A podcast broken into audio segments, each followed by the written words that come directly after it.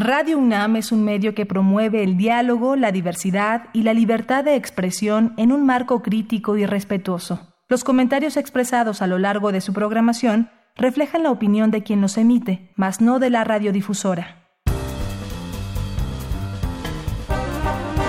Conciencia, psicología y sociedad. Los cómics como herramienta para la enseñanza. Hola, ¿qué tal? Bienvenidos. Estamos aquí en Radio UNAM. Iniciamos con Ciencia, Psicología y Sociedad a través del 96.1 de FM, la frecuencia en la que transmitimos en este que es el espacio radiofónico de la Facultad de Psicología, donde abordamos temas diversos con el enfoque psicológico. Yo soy Berenice Camacho y comparto la conducción en esta ocasión con la doctora Laura Ramos Languren. ¿Cómo estás, Laura? Hola, ¿qué tal, Berenice?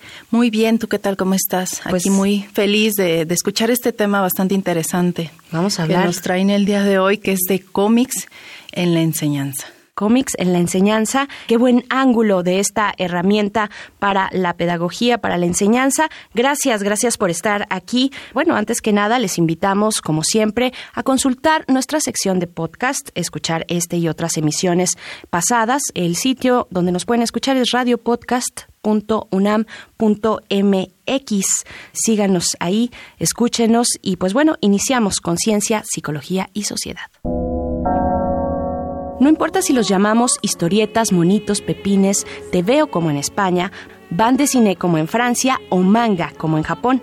Todos hemos gozado leyendo cómics y tenemos nuestros favoritos, ya sean mexicanos como La Familia Burrón, Calimán o Fantomas, estadounidenses como Superman, Charlie Brown o Batman, Argentina como Mafalda, franco-belga como Asterix o japoneses como Dragon Ball.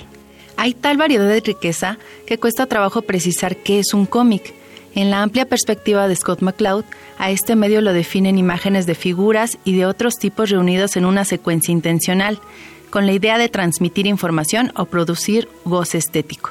Sin embargo, los cómics comparten más rasgos característicos, como los recuadros o viñetas, que marcan las escenas y el paso del tiempo, los globos para diálogos y los cartuchos o cajas de texto explicativo, también sus líneas de movimiento, gestos y onomatopeyas y su publicación periódica y masiva. Reconocemos un cómic, lo mismo impreso en papel, que disfrutado hoy en formato digital. El cómic es uno de los medios de comunicación más queridos en el mundo.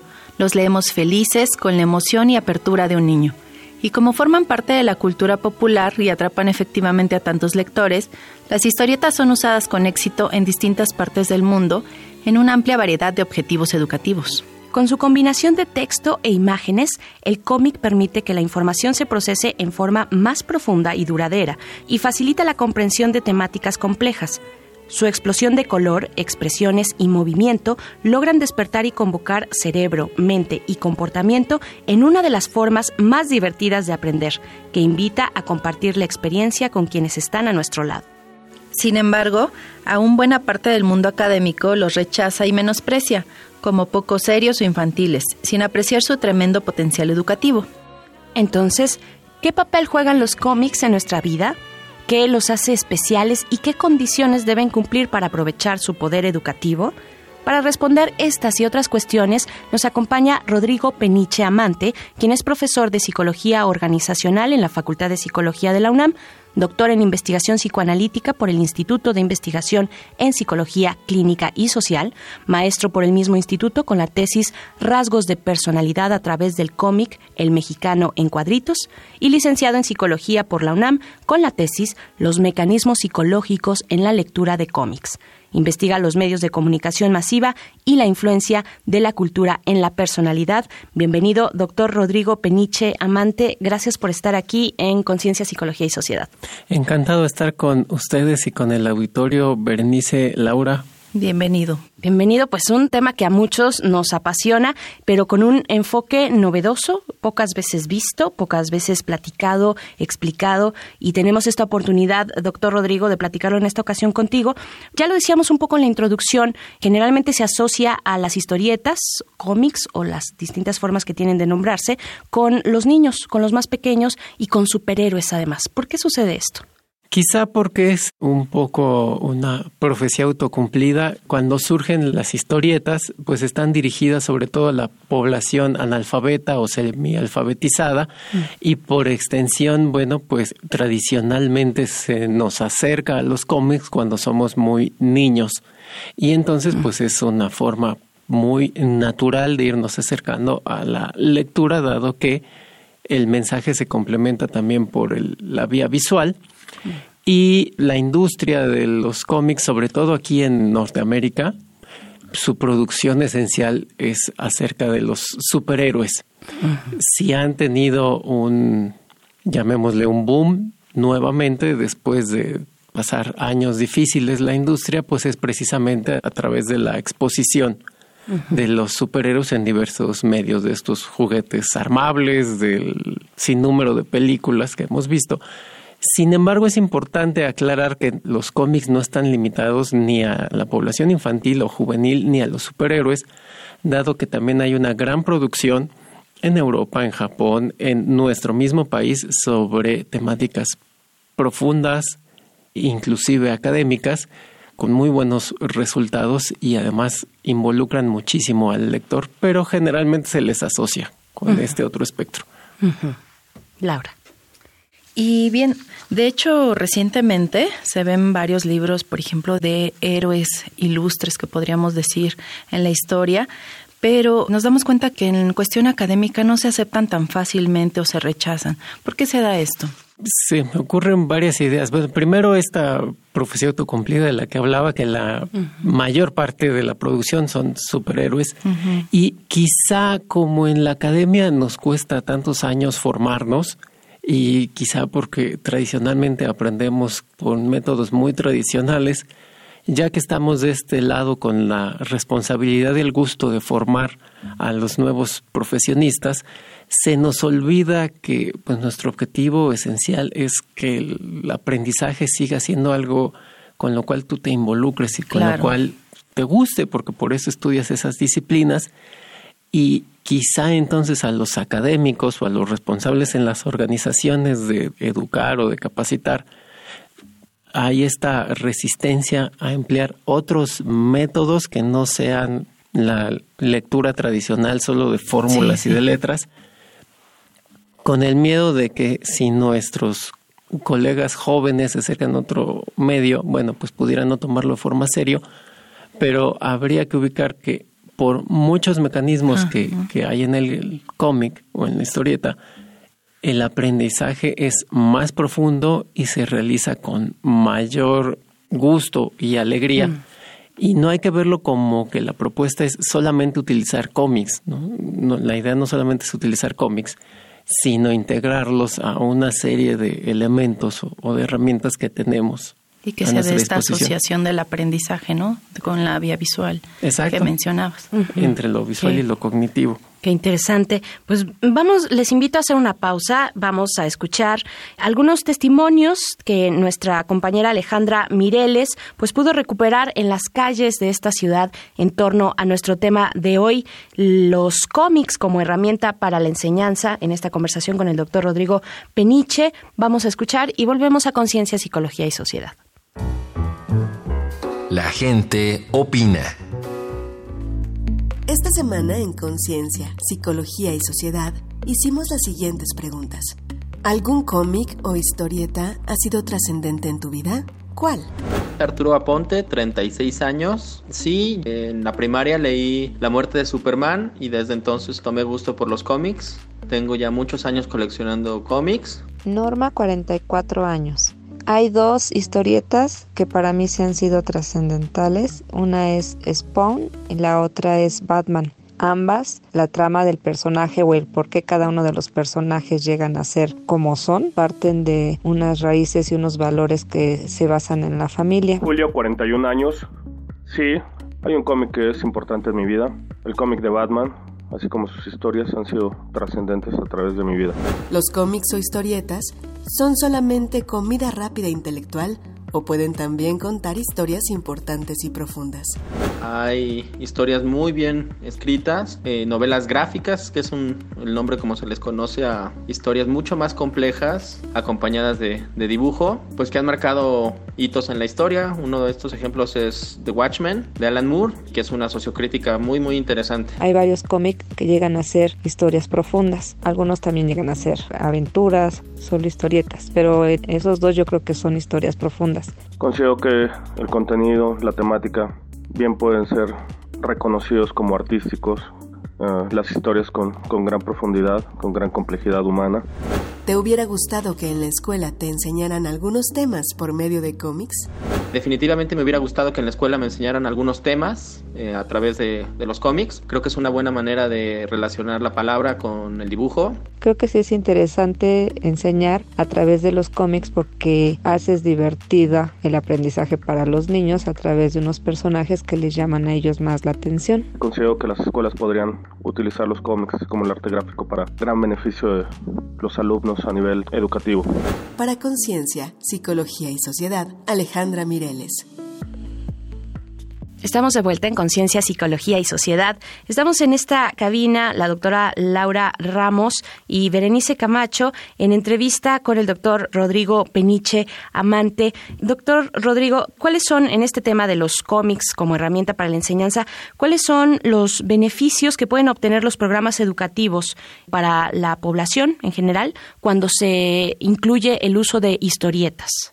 Podríamos mencionar dos grandes vertientes. La primera, que da mucho resultado, sobre todo niveles medios y básicos, es cuando yo busco que las alumnas y los alumnos se involucren en aprender un tema, es ponerlos a crear a ellos un cómic. Mm. Es decir, en vez de ponerlos a hacer un resumen o en vez de ponerlos a hacer una exposición o además, ok, investiguen sobre este tema y ustedes armen esta historia. Entonces eso lleva a los chicos y a las alumnas a buscar las imágenes o a diseñar ellas mismas las imágenes y además a sintetizar y resumir todo ah. este aprendizaje al que ya se expusieron, a resumirlo de forma tal que pueda yo armar una historia de 18 páginas y entonces ahí yo me involucro de forma muy profunda en aprender con H intermedia la información, a sintetizarla y además cómo puedo ir ilustrando esta narrativa. Claro. El otro camino que se ha visto que también es muy útil es si yo voy a crear una historieta que explique un fenómeno complejo o que afecte a una capa poblacional, ¿no? Un tema de salud, por ejemplo, es hacer una suerte de grupos de enfoque, de entrevistas semi dirigidas, de forma tal que yo con esa población pueda tener conocimiento de cuál es la problemática, cuál es su vivencia como población. Claro, sí. Pero cuál es su vivencia de esta población afectada por una problemática para que eso a mi experto en ese tema me permita en el guion entonces tener de primera mano cómo lo siente el protagonista para yo representar esto en el cómic y pues ha dado resultados ya, ya probados. Yo puedo hablar de la temática de la salud. Claro, qué interesante. Pues en este sentido nos puedes ahondar un poco más sobre los estudios que analicen el uso de los cómics en el contexto educativo y todos los resultados que han reportado. Sí, en países donde ya se tiene este asunto más caminado, pensando en Japón, Estados Unidos Europa, bueno, por ejemplo, hay estudios de Murakami, no el escritor famoso, pero se apellida Murakami en 2009, donde pues reporta la utilización del cómic japonés del manga, tanto los creados ex profeso para explicar un tema como los que se editan de forma comercial y muestra cómo quienes se acercan más a, estos temas a través del cómic no solo comprenden mejor el tema, sino, muy importante, se interesan por saber más. Ah, que eso no lo habíamos comentado.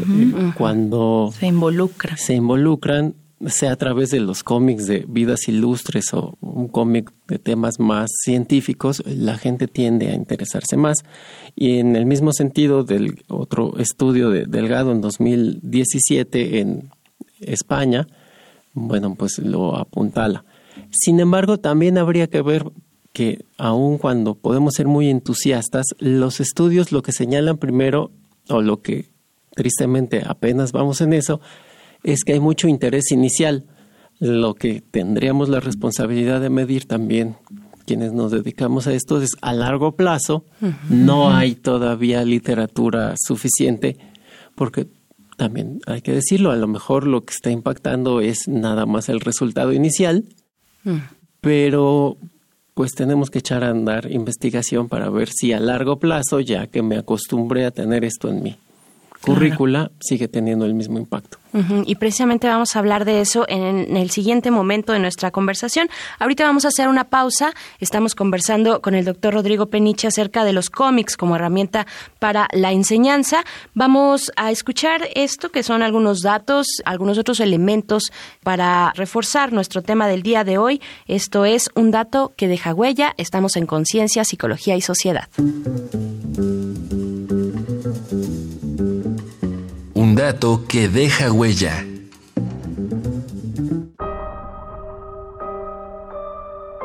José Manuel Aurrecoechea y Roger Bartra, estudiosos del género, señalan que la historieta fue elemento clave en la alfabetización masiva del país, emprendida por la administración del presidente Cárdenas en 1937. Recordemos algunas historietas que ayudaron a conformar nuestra cultura.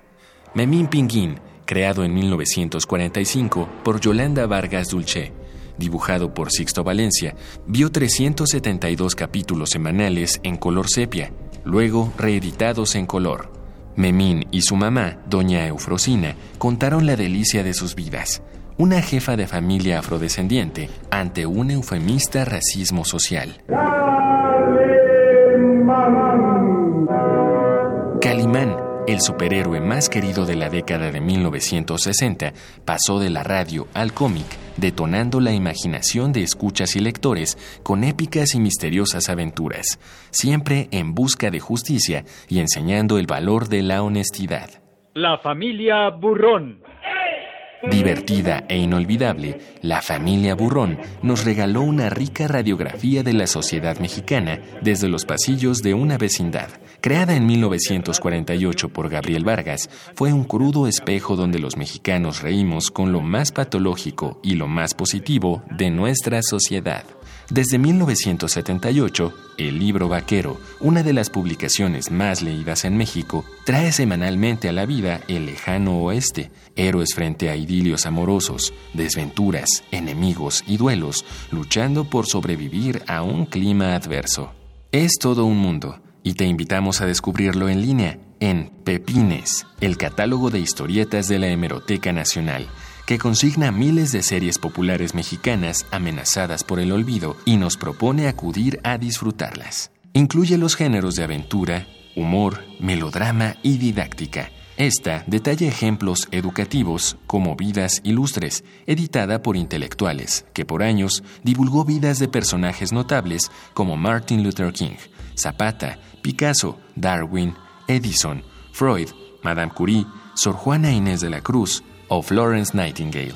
Hay grandes ejemplos internacionales de impulso al cómic educativo, como graphicmedicine.org, vinculado al cuidado de la salud, de Ian Williams y la Universidad de Pensilvania, con medicina gráfica, su espacio en español. También échale un ojo a Manga, Edutainment to Open New Worlds, que selecciona y promueve historieta japonesa para que niños y jóvenes descubran y aprendan nuevos conocimientos.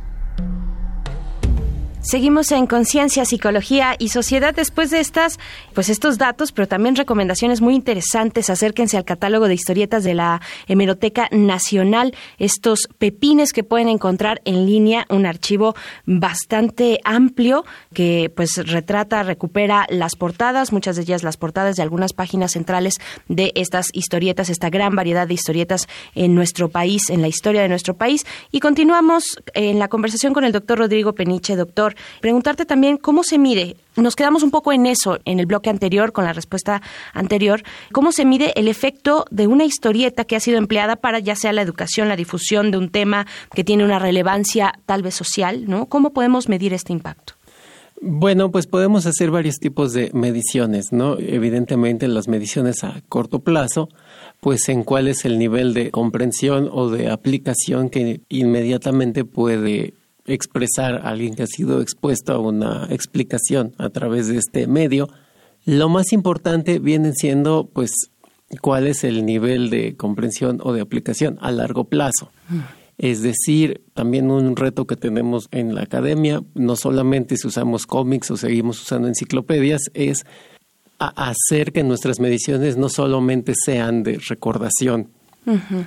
Es decir, lo más interesante es ver estos profesionistas que estamos formando utilizando cómics o esta población o estos usuarios, bueno, qué tanto pueden aplicarlo en su día a día cotidiano ese sería un reto. Se me ocurre, hay un, un cómic que está creado en, en Inglaterra, que ya tiene una versión en español, pueden buscarlo como Relatos de Cuidado. En cada página viene un tip para que quien tenga a su cargo a una persona enferma por demencia o Alzheimer, mm. tips muy prácticos de qué pueden hacer ante problemáticas. Quienes han estado cerca de este cómic, bueno, pues mencionan que es una ayuda muy muy importante, no poder tener tips prácticos. Eso es más difícil de medir, pero bueno, pues tendría que ver en ya la, la aplicación que cada profesión o disciplina hace. Pero son muy alentadores por lo mismo que un cómic permite que la información impacte tanto a mi sistema cognitivo como a mi sistema visual, mm. se refuerzan, entonces pues eh, potencialmente tengo una comprensión más profunda y en este caso hasta una cuestión emocional, ¿no? En lo que mencionabas ahorita con, con los cuidadores. Y en este mismo sentido, ¿en qué campos profesionales y de conocimiento se están utilizando los cómics también como herramienta educativa o de difusión? Principalmente se están utilizando en educación básica y media. En el área de la salud hay un avance importante yo puedo meter la mano al fuego que en el área de medicina y de enfermedades mentales se ha tenido un avance importante de transmitir estrategias de solución ante abuso sexual o ante tentativas de suicidio. Hay un avance importante, pero también en el campo de las ciencias, llamémosle más puras o más tradicionales, de las ciencias exactas, también se está aplicando con bastante éxito claro. Bien, pues bueno, este, este tema muy interesante, ojalá pudiese llegar a otros niveles de la educación, porque finalmente el contenido puede ser tan complejo como nuestra creatividad y nuestro bagaje lo permita, ¿no? El contenido, a pesar de ser, o no a pesar, pero transferido a una imagen, a lo gráfico, también es algo bien interesante, ¿no? Sí, por supuesto, Berenice, esto puede tener tanta profundidad y tanta riqueza como uno se decida a crearla. Así es. Bien, pues ya nos despedimos, no, no del programa, todavía continuamos, pero sí despedimos al doctor Rodrigo Peniche, amante. Gracias por haber estado acá en Conciencia, Psicología y Sociedad. gracias por toda la aportación. Muchísimas gracias, doctor Rodrigo Peniche, quien es profesor de la Facultad de Psicología, profesor de Psicología Organizacional, doctor en Investigación Psicoanalítica por el Instituto de Investigación en Psicología Clínica y Social. Vamos a hacer nosotros una pausa, les invitamos a escuchar algunas recomendaciones, ya saben, desde la cultura, desde las artes sobre nuestro tema de hoy. Esto es Reconecta. Reconecta. Recomendaciones culturales sobre el tema de hoy. Además de definir el género, en Entender el cómic, el arte invisible, Scott McCloud establece la teoría de este como medio de comunicación y forma artística, abarcando su historia, vocabulario y sus formas, editado por el sello Astiberri. Will Eisner, uno de los dibujantes de cómics más influyentes del siglo XX, expone en Narración gráfica, principios y técnicas, elementos fundamentales del cómic, y te muestra cómo combinar para mayor efecto, con genio y armonía, imágenes y palabras. Hállalo en Editorial Norma. Comparte con tus pequeños la saga Hilda de Luke Pearson, viajes fantásticos por tierras nórdicas con Hilda, una chica aventurera de cabello azul que ama la naturaleza y las criaturas extrañas. Una heroína que nos invita a proteger el mundo que nos aloja. Está en Ediciones Montena. Es tiempo de las recomendaciones cinematográficas. Para muchas personas, El Protegido de Shemalden, con Bruce Willis y Samuel L. Jackson, es un homenaje al mundo del cómic y una película de culto. Tras un terrible accidente en el que todos mueren, excepto él, un misterioso desconocido le plantea a David una extraña hipótesis que explicaría por qué éste siempre ha salido ileso. De ser cierta, su vida cambiará para siempre. No te la pierdas. ¿No has visto Ghost in the Shell de Mamuro Oshii? Basada en un popular manga, es una sorprendente y fina animación para adultos, un thriller futurista de 1995 ubicado en 2029. Una cyborg, mujer policía, investiga a un peligroso hacker que avasalla las autopistas de la información. Vale la pena. Estas fueron las recomendaciones de la semana. Te dejamos con Sildavia, tema del grupo de rock español La Unión, homenaje al reino imaginario de las aventuras de Tintín, historieta del dibujante y guionista belga Hergé.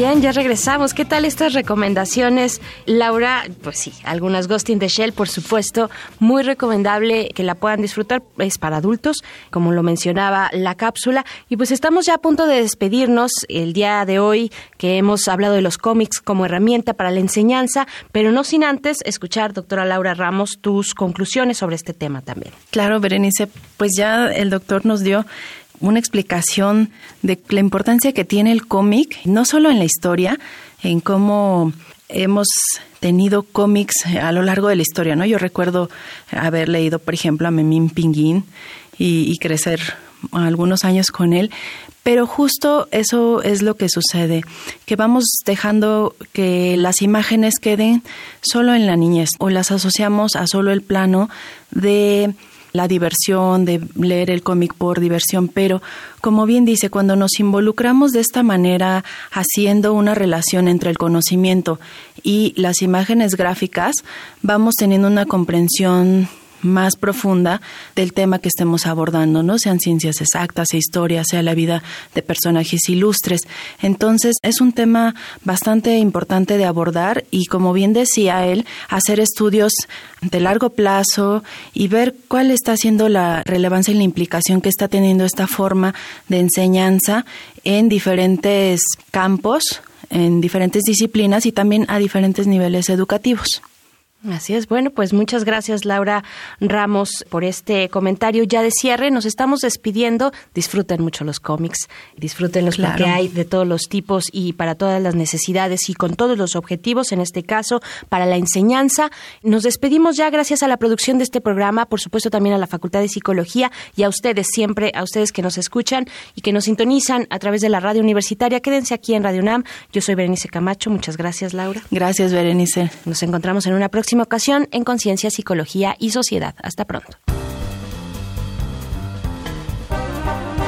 Conciencia, Psicología y Sociedad. Del otro lado del espejo participaron Marco Lubián, Alejandra Mireles, asistencia de producción, Carolina Cortés, Ana Salazar, guionista, Augusto García Rubio, vinculación e información, producción, Frida Saldívar.